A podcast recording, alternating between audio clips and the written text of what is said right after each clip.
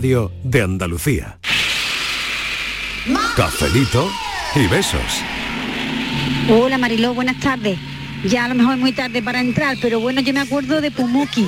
Ole, hola, el duende acaba de llegar. Ole, hola, Pumuki es colosal. Que vivía en una carpintería, creo, y, y su cama era de serrín. Bueno, hasta luego. Nunca es tarde sin mensaje bueno. Nunca Buenas es tarde. tardes, Marilo de compañía, soy Lolo. Hola, Lolo. Eh, con respecto a Mazinger Z, que para mí también era una serie que, que marcó mi infancia, eh, hay una leyenda que es la, la famosa frase de Afrodita. Afrodita de pecho fuera, que por lo visto en ningún momento se dijo en, en ningún capítulo de la serie se dice esa frase, pero que aquí en España, no sé si Ah, qué bueno. por la broma o la conciencia colectiva que se tiene muchas veces, Qué bueno, qué eh, no- nos creemos que esa frase se había dicho en la serie y en la serie nunca se llegó a decir esa frase. Venga, cafelito y besos. Qué bueno, qué curioso también. ¿eh? Que por cierto, de las mejores series que siempre hubo en toda la historia de la televisión era Eras una vez el hombre. Desde Sí, luego. Yo creo Claro que, que sí. Sí. como esa no ha habido ninguna. Totalmente. Totalmente. Por lo educativa, ¿no? Por, por Lo todo, que ¿no? aprendíamos. Y cómo estaba hecha, ¿no? Bueno, pues lo confirmo porque he estado mirando en internet y efectivamente en los 32 capítulos que al parecer proyectó Televisión Española en el año 1978 de Mazinger Z, en ningún momento se dijo eso de pechos fuera. No, hombre, pues- pero sin embargo la leyenda Lo dice, pero pusieron una persona solo y exclusivamente para repasar todos los capítulos, para ver si en algún momento, en que va, ni, ni, en, ni en la música, ni, ni en los capítulos, ni nada. Y, Qué curioso esto que a lo, contáis, más, a lo ¿eh? más que llegamos fue a fuego de pecho, que es distinto. Y fíjate si se hizo la frase famosa. pero la gente en- la interpretó. la gente, jo- pero, Claro, coño, fuera, leyenda claro. urbana que, que diríamos Claro, hoy en día. Claro, totalmente. Venga, algún mensaje. Buenas tardes, cafetero. ¿Qué tal? Soy Oscar desde Sevilla. Bueno, Oscar. Pues mira, dibujo como tal hoy día, como los de antes ninguno. Eso, lo que estáis hablando ahora de Marcos, Heidi, eh, yo qué sé, Oliver y Benji, Caballeros del Zodiaco, los primeros de Doraemon, David Nomo, La Pantera Rosa, Bandolero, que lo echaban en Canal Sur, me acuerdo perfectamente.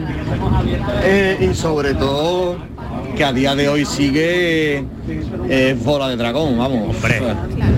Que también dio la casualidad que empecé a verlo de pequeño en Canal Sur, que fue quien claro, claro. primera vez lo emitió, en, Lo emitieron en Canal Sur. en España. Exactamente. Y a Se día de aquí, hoy se metió aquí. mis hijos lo ven, Qué porque bueno, lo siguen ¿eh? echando en canales de estos de, de pago.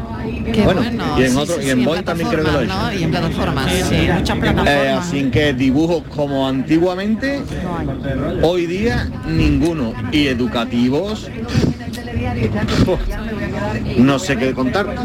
Bueno, cuando qué la frase Es cuando Sí. la frase es ya no hay como aquello, ya no Ya, hemos delatado. claro. ¿eh? Bueno, Ya hemos seguido un poquito porque nada, tengo que agradecer a los oyentes de verdad este cafelito y beso, la cantidad de mensajes que nos han entrado hoy, la verdad, y agradecer eso que tienen los oyentes que es que, que- que una no sabe qué es, la verdad, pero esa fidelidad, eh, esa mm, manera incondicional de, de- de apuntar, de al final es que este programa sale bien y sale mejor gracias a los oyentes. Así que mm, mil gracias porque hoy no tengo palabras, de verdad, no tengo palabras, sinceramente. Se han quedado, me comentan como 50 mensajes sin poner, lo siento muchísimo, porque ojalá tuviésemos más tiempo, pero que nada, que, que sepáis que mañana, mm, bueno, pues intentaremos dar salida a esos mensajes con otro tema, o, pero la verdad es que gracias, gracias, gracias, porque este programa sale mejor gracias a vosotros. Bueno, Francis Gómez se ha ido de vacaciones. Se La ha ido de paranoia de la vacaciones. la paranoia. ¿A quién le tocará la paranoia? Venga, vamos a un sorteo. Atención. Venga, hacemos un sorteo, ponemos papelitos con los nombres de todos aquí. Evidentemente, el trabajo hay que repartírselo. Está todo repartido, está repartido. ¿Quién va a hacer hoy la paranoia? ¿Quién va a ser el enigmático o la enigmática? No, no, no, no, no, no, eso no, porque me lío. Me lío al contarlo y la. ¿quién se atreve Es que hoy?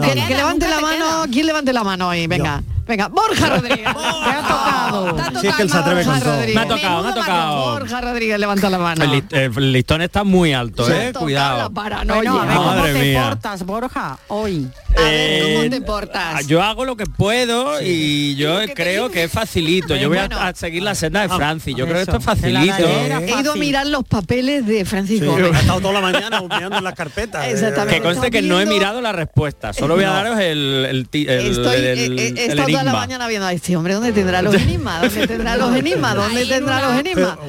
Nada, nada, nada, que nada, no- mires Nada, más, nada. Fuera ahí, Oye, no lo he conseguido. No. No, no, no, no. Lo ha guardado todo súper bien. Hombre, Así que cuando venga, eh, cuando venga, ya le contaremos. ya le contaremos. bueno, venga. Bueno, Pues, vamos a ello. Hoy hace de Francis Gómez, Borja Rodríguez. Me voy a meter en la piel de Francis Gómez. Venga. A ver. Venga, vamos. Vamos a ver. Teresa, hija única, es la madre de Álvaro y la hija política de Luisa. Si Javier es el tío de Álvaro, Ya empezamos.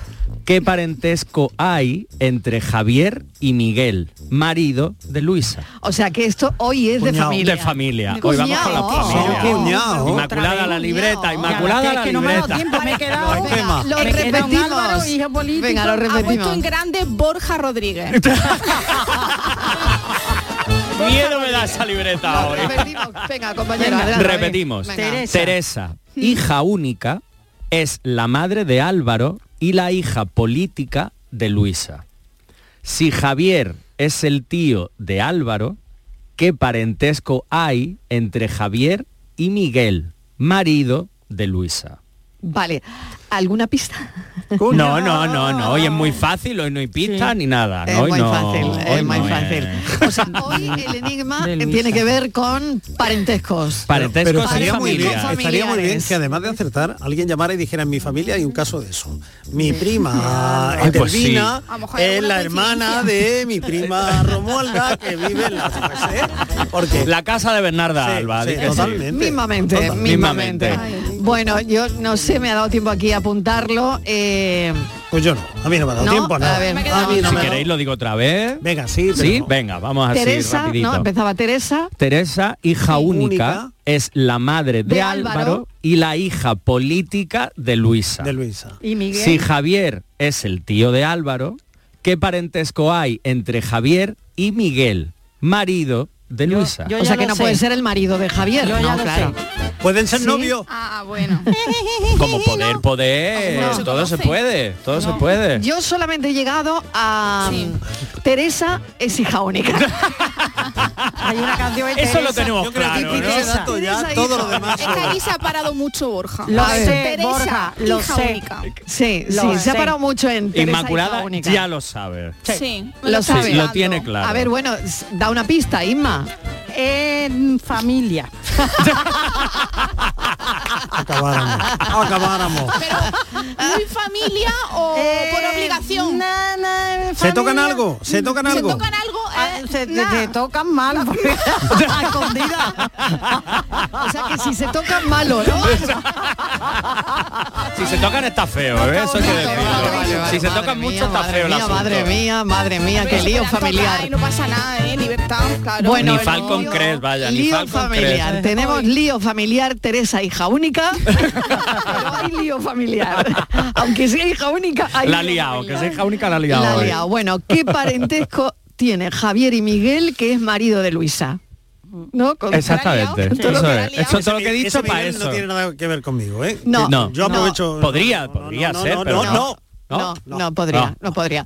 Bueno, pues lo dejamos aquí. Llamen a Borja Rodríguez, sí, que se va a poner muy contento. La paranoia de la tarde. Canal Sur Sevilla.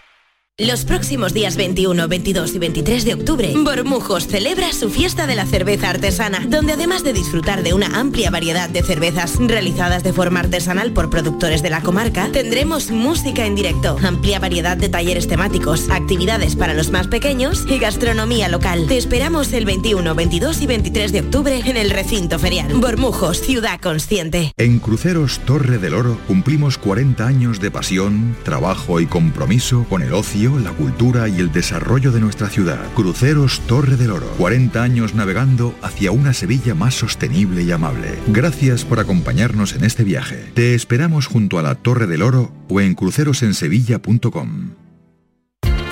Las furgonetas Mercedes-Benz están fabricadas para darlo todo. Y con el servicio Express Service podrás contar con un mantenimiento ágil, sin tiempos de espera y con la calidad habitual de Mercedes-Benz. Reserva tu cita en nuestra web y optimiza tus tiempos. Con Cesur y Fervial, tus talleres autorizados Mercedes-Benz en Sevilla. ¿Planeando salir de escapada o de fin de semana? Recuerda, hay otra Sevilla. Asómate a la provincia y disfruta de un turismo seguro en cada uno de sus espacios naturales, pueblos monumentales y alojamientos. Cambia de vistas. ProDetour Turismo de la Provincia, Diputación de Sevilla. Apúntate a la revolución del mueble en Andalucía. Almacén de oportunidades. A precios insuperables. Exige tus muebles y llévatelos al momento. Dormitorios, salones, juveniles, sofás, armarios, colchones. Todo a precios de almacén. Almacén de oportunidades. Ya estamos en Jaén, Granada, Almería, Córdoba y muy pronto en toda Andalucía. Sabemos que tienes muchos planes y sueños por cumplir y en Cofidis queremos estar a tu lado. No esperes más y hazlos realidad antes de que las condiciones del mercado empeoren, suponiendo un mayor esfuerzo para ti. Sea cual sea tu proyecto, el momento es ahora. Llámanos al 900 84 12 15 o entra en cofidis.es para más información. Cofidis, cuenta con nosotros. El campo andaluz necesitaba un paso adelante. Por ello, hemos sembrado millones de datos, regados con inteligencia artificial para hacer posible... Siembra, la nueva plataforma colectiva por inteligencia artificial de asistencia a la planificación de cultivos para su comercialización. Toda la información para acertar y cultivar la solución más rentable. Junta de Andalucía.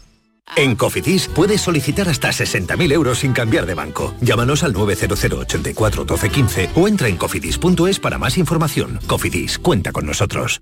En Canal Sur Radio, por tu salud, responde siempre a tus dudas. Hoy dedicamos el programa a actualizar toda la información sobre vacunas, calendarios, novedades como la vacuna del papiloma para adolescentes varones que se incorporará a partir de enero. Pero claro, COVID, gripe, neumococo y naturalmente todas tus preguntas con los mejores especialistas en directo. Envíanos tus consultas desde ya en una nota de voz al 616-135-135. Por tu salud, desde las 6 de la tarde con Enrique Jesús Moreno. Más Andalucía, más Canal Sur Radio. La tarde de Canal Sur Radio con Mariló Maldonado.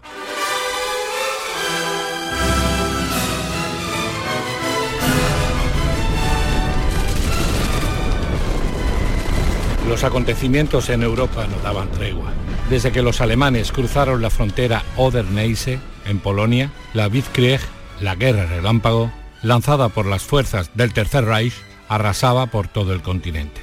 Ya controlaban el centro y ahora estaban rebelándose imparables en el norte y el oeste. El rey Leopoldo III hacía semanas que había anunciado la rendición de Bélgica, y mientras la Wehrmacht pisoteaba con sus blindados la soberanía de sus vecinos. La Luftwaffe lanzaba continuos bombardeos sobre las principales ciudades británicas, incluida Londres. El 10 de junio de 1940, Benito Mussolini proclamaba que la Italia fascista se unía a los nazis y declaraba la guerra a Francia y Gran Bretaña. Ese mismo día, el dictador español, viendo unirse a las dos potencias que le habían ayudado a ganar la guerra civil que le llevó al poder, anunció que España cambiaba su declarada neutralidad por el estatus de país no beligerante. El recuerdo dramático de la Primera Guerra Mundial estaba muy reciente aún en Europa. La llegada de Hitler al poder en Alemania y sus deseos de revancha habían causado inquietud entre sus vecinos. Todos los esfuerzos diplomáticos por frenar la amenaza nazi habían fracasado. La ambición del Führer era imparable en el intento de incorporar nuevos territorios al Reich y de llevar a cabo en todos ellos la represión y limpieza étnica contra los judíos que ya estaba ejerciendo de manera implacable en Alemania. Se desencadenaba la huida masiva de millones de personas.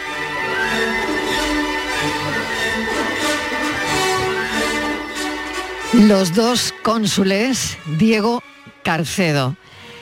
Hubo un tiempo en el que ponían la tele y aparecía un corresponsal en, en Nueva York que lo contaba todo con una personalidad increíble, que nos enganchaba las cosas que contaba, por el cómo lo contaba. Y ese es Diego Carcedo.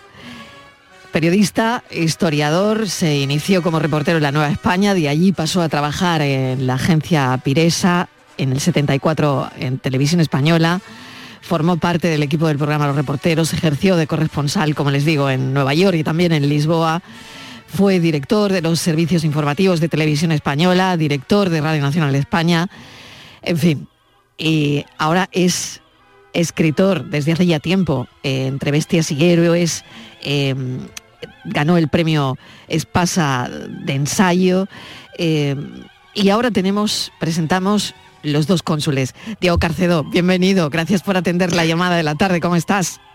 Buenas tardes, muy bien, muchas gracias, muy amables. Y estoy bien, bien, perfectamente. Encantada de hablar con, con Canal Sur Radio.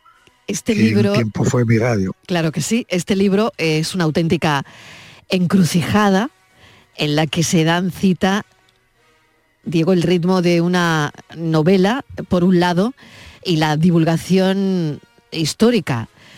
Eso es investigación periodística. Realmente de eso se trata. Es, tiene una parte que es investigación periodística y de resumen de lo que estaba ocurriendo aquellos días en Burdeos, aquellos días dramáticos en la política francesa y alemana. Fueron los días en que cayó el gobierno francés, en que Petén asumió una parte del poder, los alemanes entraron bueno, como una caballo una cacharrería y bueno, eh, relato eso con la mayor precisión histórica de que he sido capaz y después la segunda parte se trata de una novelación de lo que estaba ocurriendo en aquel entorno con 500.000 refugiados ahí pasándolas muy muy negras y sin ninguna esperanza de escapar salvo poder entrar en la península ibérica hacia Portugal o hacia España.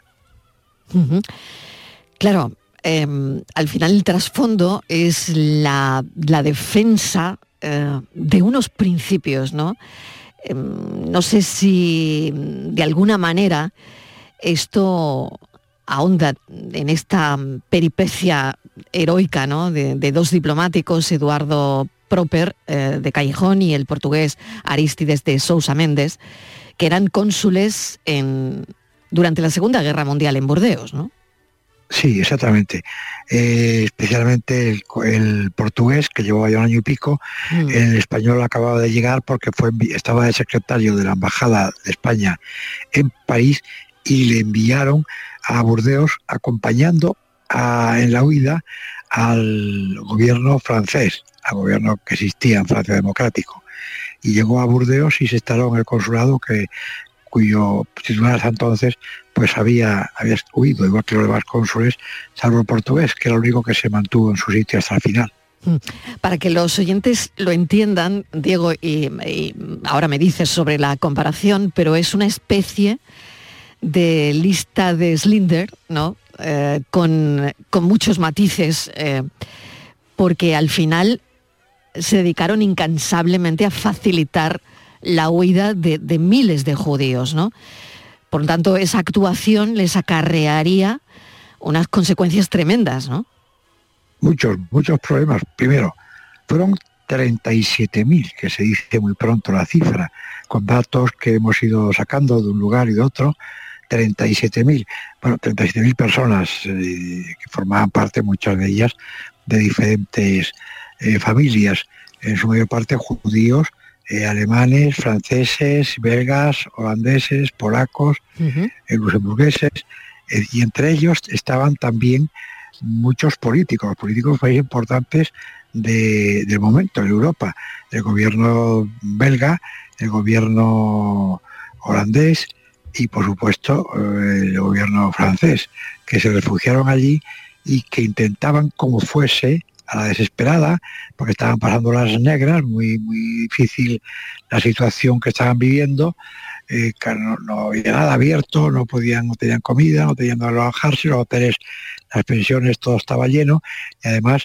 había un temor enorme a alojar o a esconder a los judíos por miedo a la represalia de los nazis que acababan de entrar en la ciudad y estaban haciendo verdaderos descalabros, asesinando, estaban deteniendo, encarcelando, exportando hacia campos de internamiento en autobuses, en fin, estaban allí persiguiendo continuamente a todo lo que pudiera parecer judío.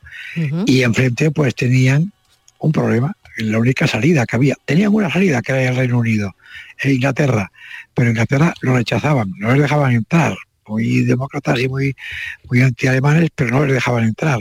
Algunos barcos los hundieron, los rechazaron, otros fueron hundidos por, submarinos italianos, y les quedaban a aquellos refugiados, pues la península ibérica, Portugal y España. Pero claro, había un problema, que tanto España como Portugal estaban gobernados por dos dictaduras feroces, muy duras, que odiaban también a los nazis, sobre todo, perdón, perdón, odiaban a los judíos y estaban completamente de parte de parte de los nazis, sobre todo el gobierno español, que era el más antijudío que existía. El portugués también lo era, pero algo menos. O sea que tampoco podían venir aquí. No, no, claro. No, no, no, no, no, no, no, no, no tenía que cerrar la frontera, los perros fronterizos no les dejaban pasar si no tenían un pasaporte especial que tenía que ser autorizado por el gobierno de Lisboa, por el de Madrid, y que eh, bueno, tenía, respondía a unas órdenes tajantes diciendo que no podían dar visados y especialmente si trataba de judíos. Eh, te reproduzco yo en el libro, por ejemplo, la orden que tenía el gobierno del gobierno portugués la famosa Orden 14, previendo estrictamente que, que, que entrasen a la península, a, Portugal. Pero claro, para ir a Portugal además tenían otro hándicap los, los refugiados, que aunque le diese visado el cónsul portugués, tenía que pasar por España y España no les permitía entrar. O sea que primero tenían que entrar en España y ahí se vino, vino un poco el acuerdo de trabajo conjuntamente de estos dos cónsules de emitir eh, eh, visados para poder entrar en la península, para poder, poder, algunos eran en tránsito por España para entrar en Portugal, otros eran directamente para quedarse en España, muy pocos, sobre todo se trataba de judíos sefardíes, pero sabiendo que tenían enfrente a sus respectivos gobiernos que no estaban de acuerdo con lo que estaban haciendo.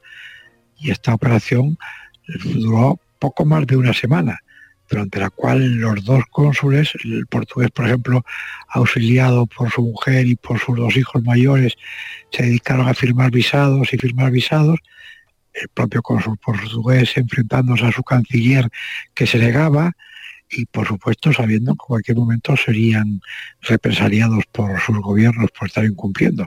Hmm.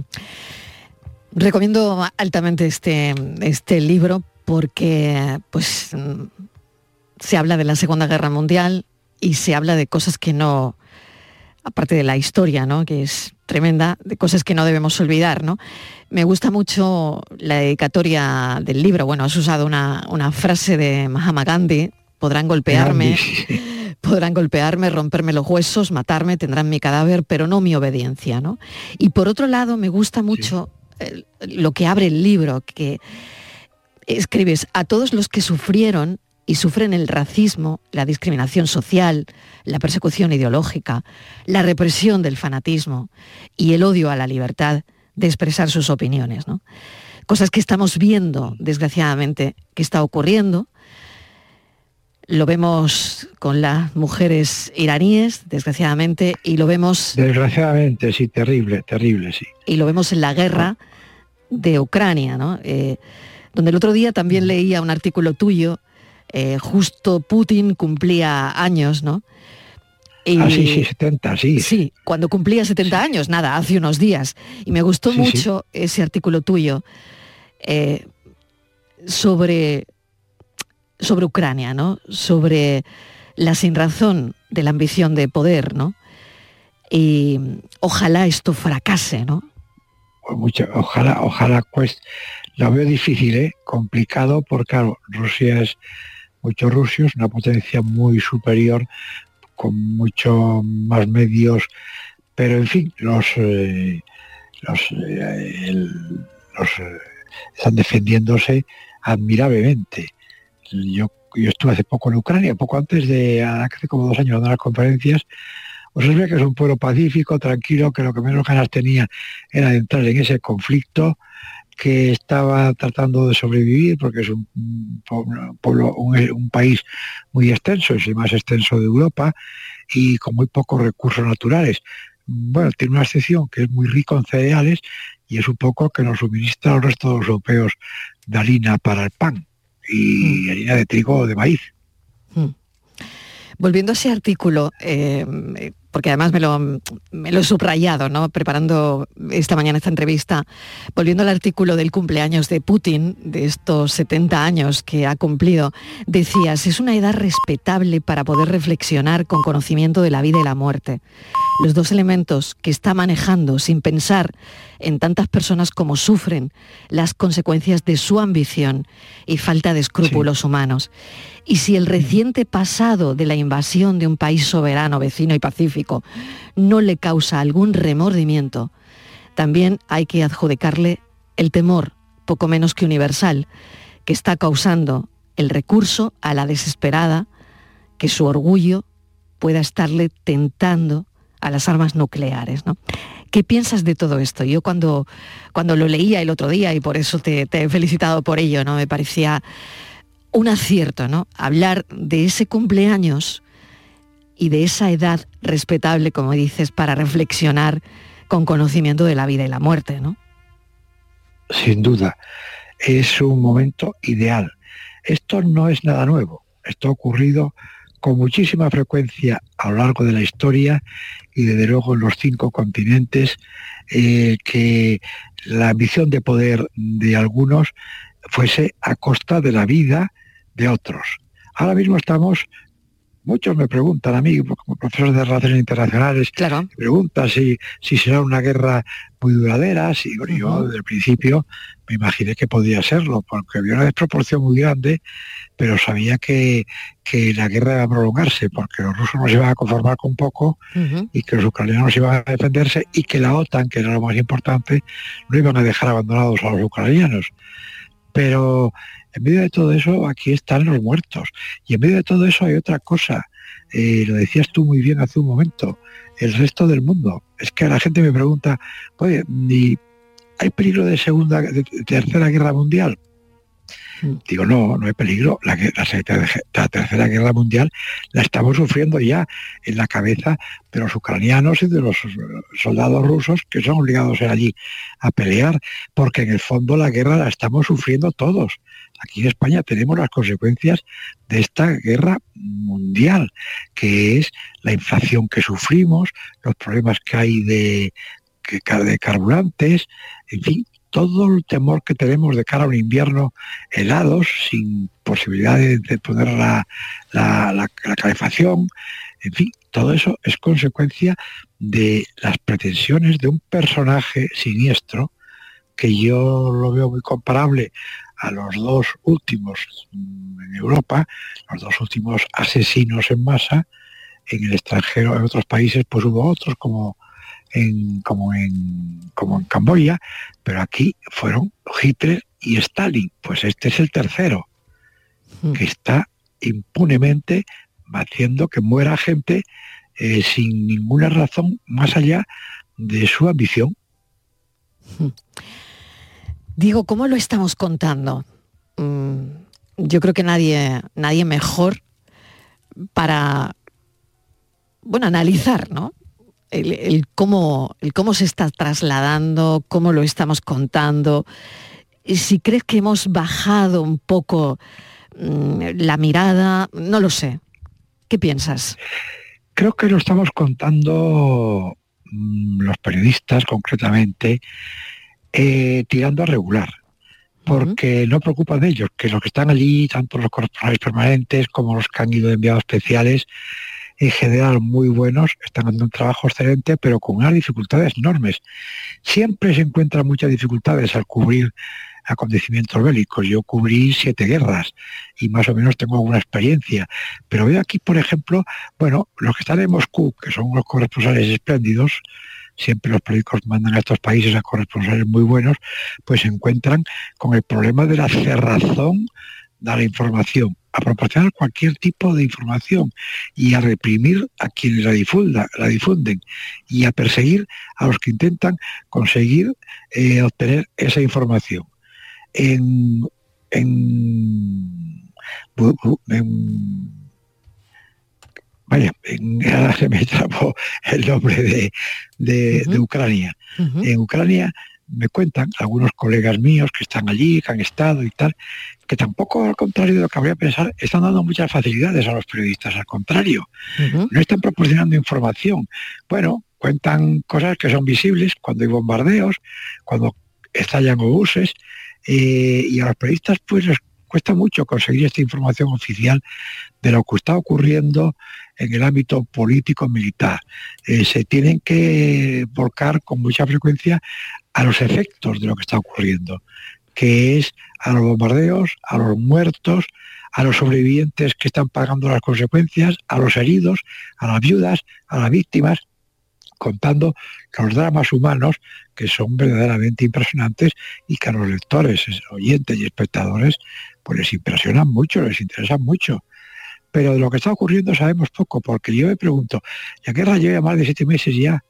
Más de siete meses, en el centro de Europa, eh, con partícipes tan importantes como es eh, Rusia o la OTAN, por ejemplo, y no vemos cómo salida, cómo existe alguna salida, por dónde puede acabarse esto.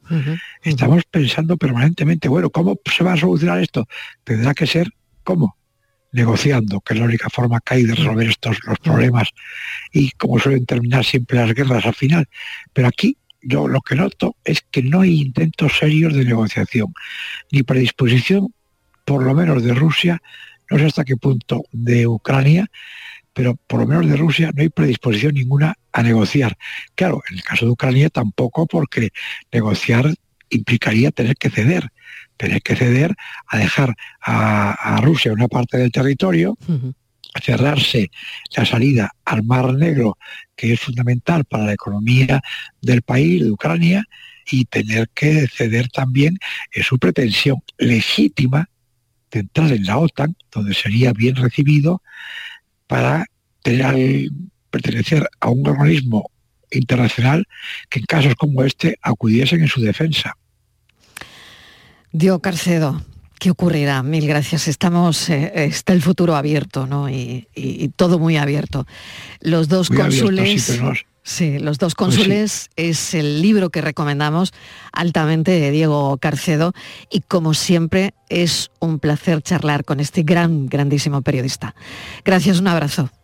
Muchas gracias. Un y saludo. un saludo a los andaluces que hace unos días estuve ahí de vacaciones y cada vez admiro más vuestra tierra. Mil gracias, Diego. Un abrazo. Un abrazo.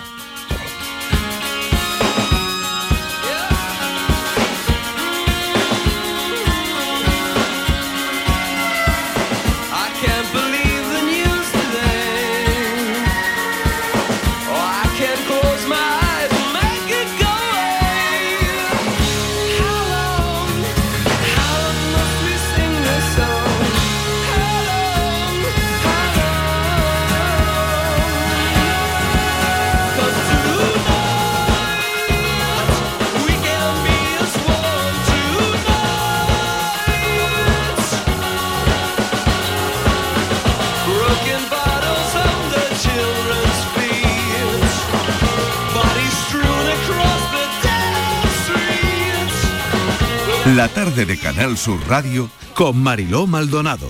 También en nuestra app y en canalsur.es.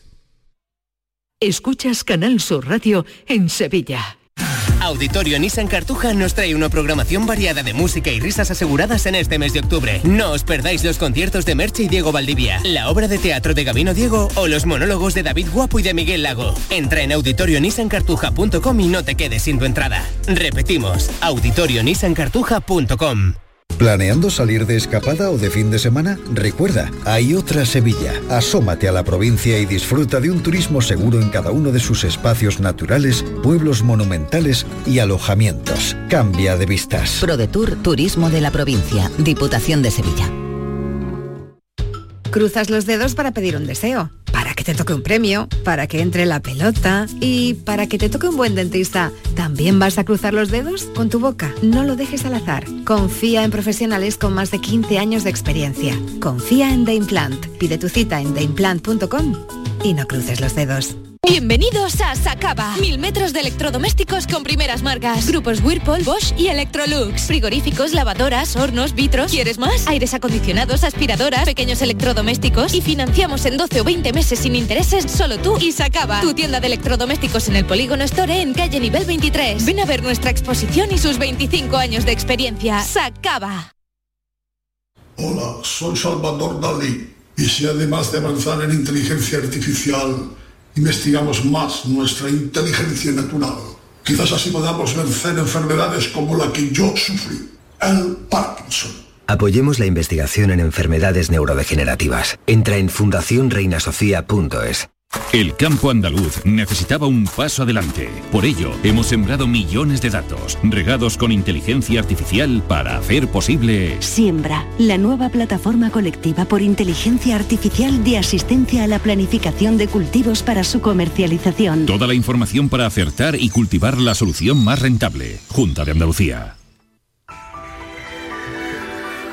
Enrique Jesús Moreno, ¿qué tal? Bienvenido, ¿cómo estás? Hola, muy bien, Marilo, encantado de saludaros, Vamos encantado de saludarte como siempre. a los oyentes de qué va hoy el programa. Pues Venga. sí, vamos a hacer vacunas porque, claro, estamos Bien, en un bien, momento bien, en un momento muy importante para las Muy vacunas. Estamos en un momento con novedades también en el calendario. Recordemos Claro que que, ayer el presidente de La Junta, mm. eso es, dijo que los eh, adolescentes varones eh, se podrán vacunar también a partir del 1 de enero. Y en fin, hay pues todavía algunas eh, no digo incertidumbres, pero dudas en cuanto al calendario y demás, vamos a actualizarlo todo y para todas aquellas dudas, compatibilidades, incompatibilidades, las vacunas de los niños eh, contra la gripe, en fin, de todo esto, vamos a compartirlo hoy con eh, Francisco Jiménez, que es pediatra y director del Instituto Balmis de Vacunas, y con el doctor Juan Sergio Fernández, que es nuestro amigo en el programa, que forma parte de nuestro staff ya aquí en Porto Salud y que va a estar con nosotros también. Y una cosa muy importante que no quiero que se nos pase, porque mira, hoy es 18 de octubre y ¿sabes qué pasa cada 18 de octubre? Pues que es el Día Mundial de la Menopausia. Y estamos hablando de una etapa vital en la vida de las mujeres que sigue siendo en muchos casos tabú para la sociedad e incluso para las propias mujeres y algunos profesionales sanitarios incluso y no digamos en los medios de comunicación. Bueno, pues vamos a hacerles un guiño porque no es la primera vez que nos ocupa como tema, como eje central del programa, pero le hemos pedido a mm, nuestra compañera Marilo Rico que nos ha hecho un precioso recorrido y un informe que nos da eh, para tener en cuenta hoy ese Día Mundial de la Menopausia y seguir apostando por divulgar y por dar a conocer todos eh, los cambios que se producen y la manera en que se pueden aliviar desde el campo de la medicina pues todas estas situaciones, ¿vale? Muy importante, Eso es lo que tenemos. muy importante, como siempre. Mil gracias, Enrique, y estaré muy atenta. Hasta Muy ahora. bien, muchas gracias, adiós. El resumen de la jornada con la última hora del deporte, la economía y el análisis lo tienes en el Mirador de Andalucía. De lunes a viernes desde las 7 de la tarde con Natalia Barnés. Canal Sur Radio, la radio de Andalucía. La tarde de Canal Sur Radio con Mariló Maldonado. Compadre. Compadre, esto es lo que Ah. tenemos que. Mira, eso. La pareja. Salmón de Noruega. Ven. Ay, salmoniti. Señores, no estáis buenos. ¡Que yo no había mirado, compadre! ¡Ay, Dios Ay, compadre, ay, compadre. Oye, no te lo habrás perdido, Borja. No, obviamente no me lo he perdido. Patri tampoco se lo habrá perdido, digo yo que no, no. Eh, bueno, hoy hay que estar muy pendientes de ellos, ¿eh? Sí, sí, sí. A las 11 menos cuarto de la noche, los compadres que prueban fortuna como toreros. Qué miedo, ¿eh? De verdad, por favor. No quiero hacer spoiler. Alfonso Sánchez, Alberto López. Alfonso. Eh, Mariló. ¿Qué pasa? ¿Cómo estamos? Esto va, esto va empeorando por semana. Esto, es, esto, una, esto. es una locura. Esto es una locura ya, ¿eh? Cada vez no- Esto. y solo llevo, y esta es la segunda, la de hoy. Pero bueno, vamos, yo no pero, sé pero por favor, tened cuidadito, ¿eh? Yo creo, yo, yo pregunto todos los días cada vez que entro en la oficina, digo, ¿el seguro este de vida que yo pedí o lo tenéis ya cerrado o no lo tenéis? Bueno, a ver qué dice Alberto, Alberto. Estoy en el traumatólogo, no puedo hablar mucho. Te está viendo el médico ya. Te estoy escuchando reírte, Mariló, y me están entrando unas unas ganas de que empiece el programa Yo, ya. yo estoy, estoy contando las horas, ¿eh? Estoy contando Oye, las horas porque, bueno, ha sido un éxito el primero y este ya el, el segundo. Oye, esto, esto, esto, esto va, esto va como un tiro, ¿no? Esto es la consagración, sí, sí. Claro. Estamos deseando testar un poquito el, el segundo para ver ya un poco de la fidelidad del Sí. público y demás. Y la gente se lo ha pasado en grande, gente de edades muy, muy, muy variadas. La verdad es que estamos recibiendo sobre todo el calor, ese calor y ese cariño de la gente en la calle. eh, Se nota un montón y ya te digo, Claro. ¿verdad, Alfonso? Estamos deseando que llegue el ratito de esta noche. Sí, me vino parando de mandarme mensaje hoy. de, He quedado con mis padres para verlo. He quedado Eso está muy bien. también preparado. Digo, Sí. qué maravilla, por Dios. Oye, nosotros hemos quedado también, ¿eh? mano, hemos claro. quedado también Borja, Patri, hemos quedado todos juntos para, para verlo. un repaso. Hombre, es que no hay nada mejor, ¿no? Que juntarse, venga, vamos a ver los compadres. Para echarse una risa, claro que sí. Claro, claro que Bueno, sí. echarse una risa en principio, yo no sé el sufrimiento Sí, después si va a haber yo- o no con lo ¿eh? del toreo, Yo no, no- sé. ¿eh? no sé, yo- ver, sufro. genera risa también, ¿eh? Con los tiburones. Y los tiburones. ¿Eh? ¿Y con los tiburones qué? Per- perdona, eso es lo mejor. Eh, la comedia, la base de la comedia es ver a personas sufriendo. Lo decía Berlanga. Decía, no, yo cómo voy a, con- a- a- a hacer que mis personajes mi- y mis actores consigan sus objetivos. En absoluto, yo los quiero ver sufriendo, que es lo que le gusta al público. Digo, eh, pues nada, a- nos vaya a ver sufrir a tope. Imagínate. Bueno, entonces hoy eh, vaya a probar fortuna como toreros, ¿no? Como torero. Como cuidadores a- de tiburones. Ay, de verdad, de Ay, verdad. Dios mío. Sí, y y sí, bueno, sí. también me han dicho que probadores de hotel. Hombre, Eso eh, es eso, la- Eso mola. eso Yo a eso me apunto, ¿eh? Eso es la joya de la corona. Hombre, total, eso o está sea, muy bien, ¿no? me- bueno, también depende de qué Eh, La hotel. temporada va a tener Claro. sentido por haber grabado este programa pensando en hotel. Tú sabes lo que es la dureza, Sí. los callos que te traemos de pelas y gala de tronco. Tenemos favor. juanete en los pies de andar Por- por, el, por el spa, Por favor, por favor. Ay, qué envidia, ¿eh? Eso, eso sí que mola. Eso sí que, hombre, Eso que no- luego el sufrimiento se compensa de alguna manera, ¿no? Hombre, totalmente, Hombre. tú sabes siquiera más. Pero te digo una cosa, yo pensaba ¿Qué? cuando, mira que hemos ido, Mm. eh, nunca sabes, ¿eh? porque cada oficio es un mundo, te encuentras Mm. además a una persona eh, totalmente distinta, que es el maestro, la maestra que nos encontramos en los sitios, y hay algunos que a priori tú dices, fu, aquí lo voy a pasar fatal, y de repente te dan unas alegrías tremendas, y luego Sí. otros, como por ejemplo el detectador de hotel, que Sí. dices, "Oh, voy ahí, me voy a hartar de Y es duro, y es duro. Hartar". O tiene su dureza también. Decía un, el, abuelo de un amigo mío que jamón jamón cansa, pues hotel de lujo cansa también. Así, ¿no? Compadre, bueno, si quiere eh, nos su cambiamos, compadre. Tiene su dureza si te pega ocho años allí, hijo. Pero nos vinimos y nos faltaba probar medio té, mi hermano. Ay, qué pena, ay, qué pena. Bueno, esta noche, entre compadres, por favor, que no me lo pierdo, que me encanta el programa, que aquí somos fan. Alfonso Sánchez, Alberto López. Mil gracias, venga. Eh, Gracias y nada, que estoy deseando verlo. Sobre todo lo de los tiburones no me lo pierdo. Oy, oy, qué malvada que eres. Ay, ay, de verdad, de verdad que no me lo pierdo. Un besito, cuidado mucho. Besito. Chao, adiós.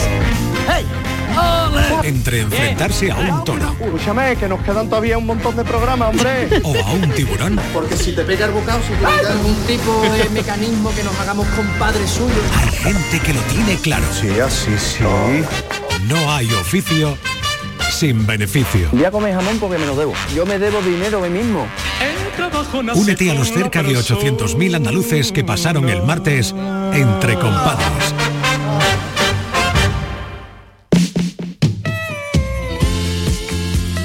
Aquí no vamos a torear, no nos vamos a enfrentar a tiburones para de momento, nada. oye, pero lo de probar el hotel, yo, si Mariló, Sí, ¿no? si, Eh, si si alguna vez hace alguien, falta, yo, falta, vale. yo no tengo problema. Vale, tampoco vamos a probar ningún hotel, pero aquí vamos a probar con el amor. Vamos a ¿eh? intentarlo.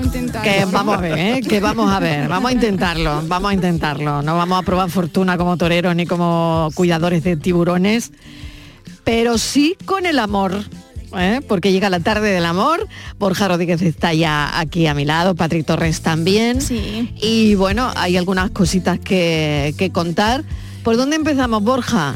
¿Por Vamos- dónde quieres empezar? Pues vamos a abrazarnos un poquito, sí, ¿no? vamos a abrazarnos. Vamos a ver, abrazarnos un poquito. Venga, a ver, ¿qué es un estudio, Patri? A ver. Sí, eh, nos va a contar eh, Borja la terapia de mimos, que hay gente, Marilo, que queda para abrazarse.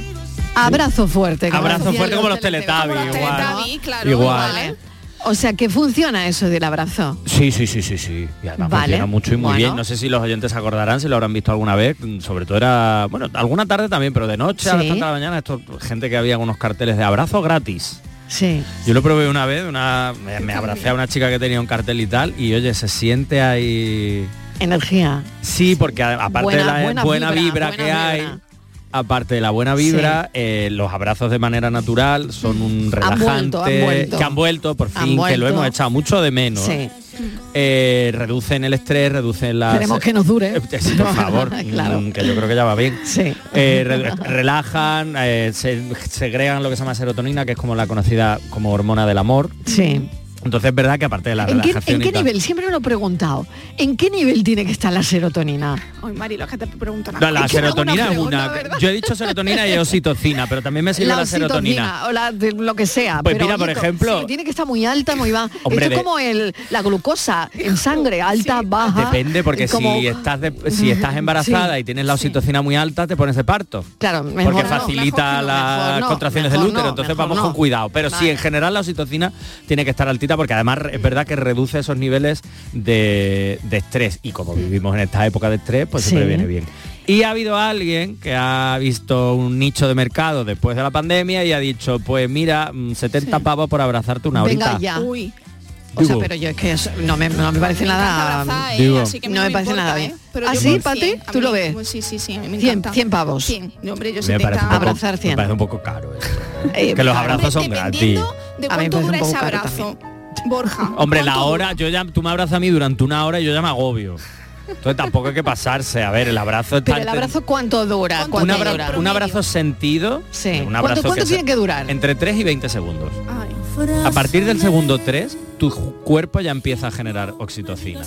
A partir de tres A segundos. partir de 3 segundos. O sea, que esto... Ay, qué bueno, ¿no? Esto, que parece una tontería, yo además una cosa que he recomendado mucho en diferentes talleres y en diferentes Sí. sitios a los que he ido es que, si la- por, por ejemplo la pandemia, que también lo hemos hecho mucho, que la gente se autoabrace.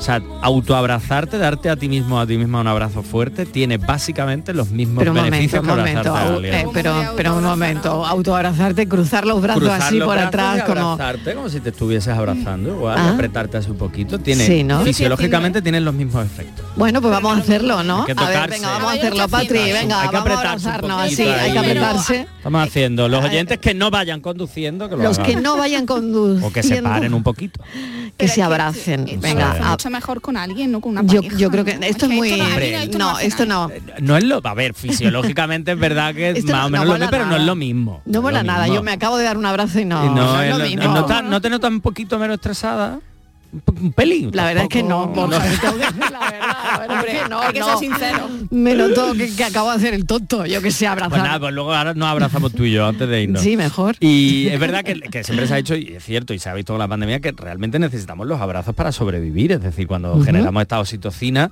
eh, esa hormona, entre comillas, del amor, no solo del amor en pareja, que también, sino de- del cariño. Oye, ¿qué pasa con los adolescentes que mm, uf, no, no quieren que los abracemos? Se tocan muy poco. De hecho, es verdad que ¿Pero se, qué pasa? ¿Por qué? que, se, que se toca un poco con los padres, eso es muy natural, porque un adolescente, una de las cosas principales de la adolescencia es que intentan alejarse de lo que se supone. Oye, es que no hay manera, No hay chico. forma, no hay forma. Tú te ¿y acercas a tu hija y no y nada. Como que no, no sé, como que no, No, ya de como repente, mamá, quita, no, ay, ¿para qué me estás me abrazando? toca, Ay, me toca. qué pesado, ¿no? Exactamente, sí. Sí, pero eso Sí. tiene que ver con el hecho de querer diferenciarse del- de los adultos que ha tenido siempre a su alrededor. Bueno, Entonces busca no lo más vaya a refugio. abrazar antes de que se suba al autobús del colegio. Por favor. Porque vamos. Pero ni ir de la Ay, ni delante de los manita, ni un besito, nada, pero nada, que eso nada. pasa muy pronto. Yo estoy mm, diciendo la adolescencia, pero es que Pasa pronto. pasa pronto, pasa pronto. de- no, quédate aquí en la esquina que Mamá, quédate aquí, yo voy andando. Yo voy andando, Sí, sí, sí, exactamente. Sí, sí, eso pa- y además Sí. pasa cada vez pronto. Pero es verdad que por otro es lado... que pasa de pronto, de, de, de 0 a 100. Esto un día para otro. De un día para La otro. adolescencia llega así, pero es verdad que me dado cuenta Ah. que las chicas, por ejemplo, en las clases y en, lo- en la- en los talleres en los que estoy, Pero luego ejemplo, se abrazan entre ellos. Eso sobre me todo ellas. Ellos menos. Entre los chicos menos, las chicas mucho Sí, más. pero fíjate, es verdad. Se van ahí... Sí, se en- abrazan, se abrazan. sí. Pasa que entre los chicos es más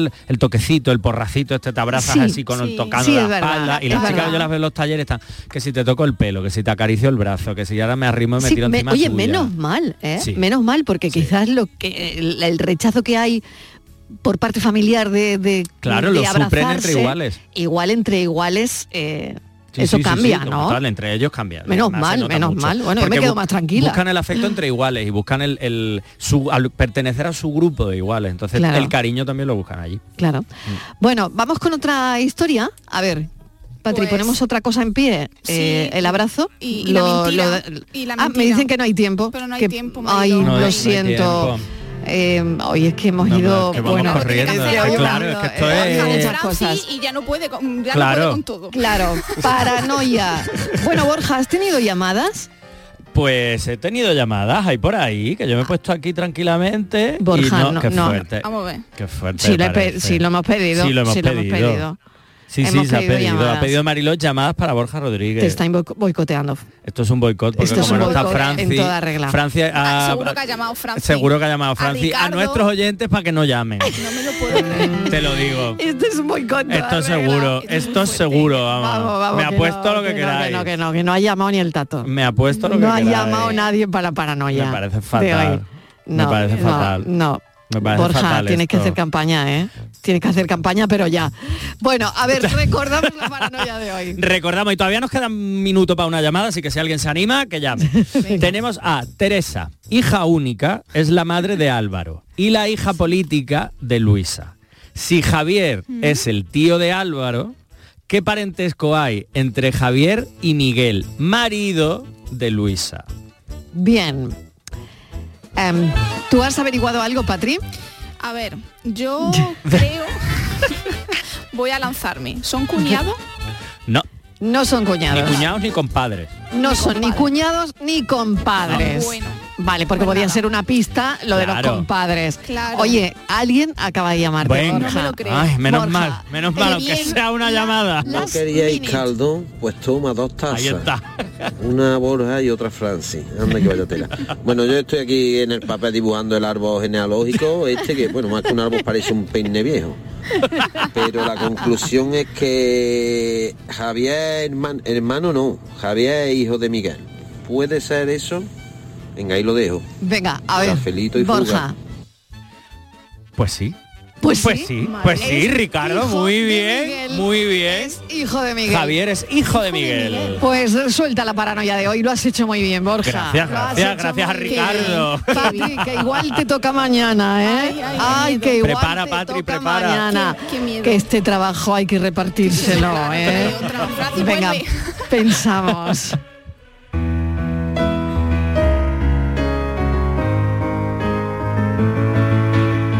...148 latigazos.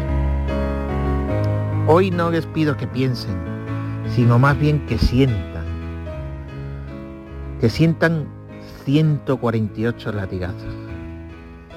Que sientan como su hija recibe públicamente 148 latigazos. Uno, dos, tres, cuatro. Y así hasta 148. 148 latigazos no por algo muy importante, sino por no cumplir en, Irán la norma estricta coránica del velo islámico. 148 latigazos. Y eso es lo de menos. Lo peor es la tortura, la prisión, la muerte. Pero sigan sintiendo, no dejen de sentir un latigazo detrás de otro. Hasta 148. Admiro profundamente a las mujeres de Irán que se están levantando, que están levantando su velo para que su opresión no siga velada. Ojo, y a los hombres dirán, porque estoy seguro, estoy seguro de que más de uno también luchará contra esta atrocidad cuando sienta en su propia carne como uno detrás de otro su hija recibe 148 latidos.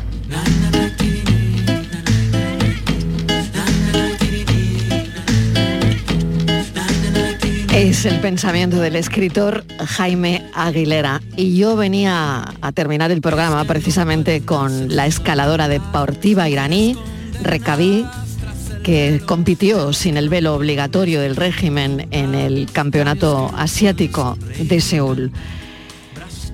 No se sabe exactamente el paradero ahora mismo de, esta jugadora, de esta atleta, compitió sin velo, pero esta mañana ha habido un misterioso mensaje suyo en Instagram diciendo que compitió sin el velo porque, bueno, poco menos que iba deprisa, lo hizo de forma involuntaria y eso es lo que esta mañana contaba en Instagram. Se disculpa por las preocupaciones que causó. Creo que sin comentarios. Mañana seguimos contándoles la vida.